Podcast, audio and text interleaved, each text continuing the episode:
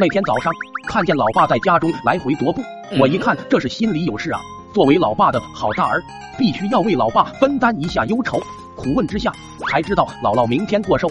我那几个姨爹，不是小老板，就是在机关单位，老爸就是一般专人，这就显得很尴尬了。再加上老爸比较木愣，不懂得花言巧语，一回娘家就碰一鼻子灰。我连忙说道：“哎，就这事啊，过寿不就图个开心吗？姥姥虽然年纪大了，也是女人呢，女人就喜欢花，你送花，姥姥也会开心的。姥姥开心就行了，管那么多干啥？”老爸听我这么一说，觉得还挺有道理，狗嘴里终于说出了一点人话。这样，这事就交给你来办。说着就递给我一百块钱，让我去买花篮。可惜呀，当时的乡下哪来的花店？我找了一圈，就在我郁闷沮丧之时，突然瞟见了一个人生终点服务站，里面好像有花。我顿时打起了精神。虽然名字很奇葩，不过有花就行，免得空手而归。老爸又说我不靠谱。我进去问老板，这花怎么卖？老板看我一小孩，就问我买花圈干啥？送老人呢，我爹让我买的，说一定要把这事办好，办敞亮，得让老人开开心心的。老板一听就来了精神，就问道：“老人多大年纪啊？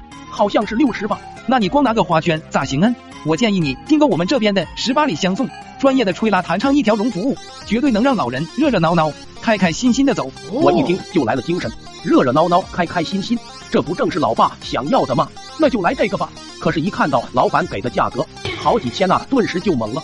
老板，我没带这么多钱呢，不然还是算了吧。没事没事，你可以先交一百块的定金，完事之后再付给我们就行。我一听也不错嘛，到时候老爸找回了面子，这几千块钱老爸指定痛痛快快的就付了，说不定还会给我奖励。定好之后我就回家了。老爸问我事情办的怎么样，绝对没问题，你就等着吧。人家那吹拉弹唱啥都有，明天就是找回面子的时候。到时候你们先去姥姥家，惊喜带到了，我给你打电话，绝对让姥姥过一个难忘的生日。老爸非常欣慰的看了看我，觉得他的好大儿终于能办件人事了。第二天，老爸和几个姨爹正在砍大山，尴尬的不行。我借老板的电话就打过去了。老爸，我这边已经到位了，就在门口，吹拉弹唱啥都有。场面绝对盛大。老爸虽然有点懵逼，显然这不是一百块钱能办成的事情，但是此时此刻也顾不得那么多了。老爸叫上姥姥几个姐夫，昂头挺胸的说道：“妈，我给你精心准备了个大惊喜，就在门口，今天绝对能给你一个难忘的生日，让你格外印象深刻。咱们过去看看。”好，好，好，出去看看。几个人就到了大门口。要说我也是眼色，还没等他们反应过来，我就打了个手势，音乐立马奏起，二胡唢呐一响。气氛瞬间就烘托到了极点，把我激动的跪在地上就开始哭。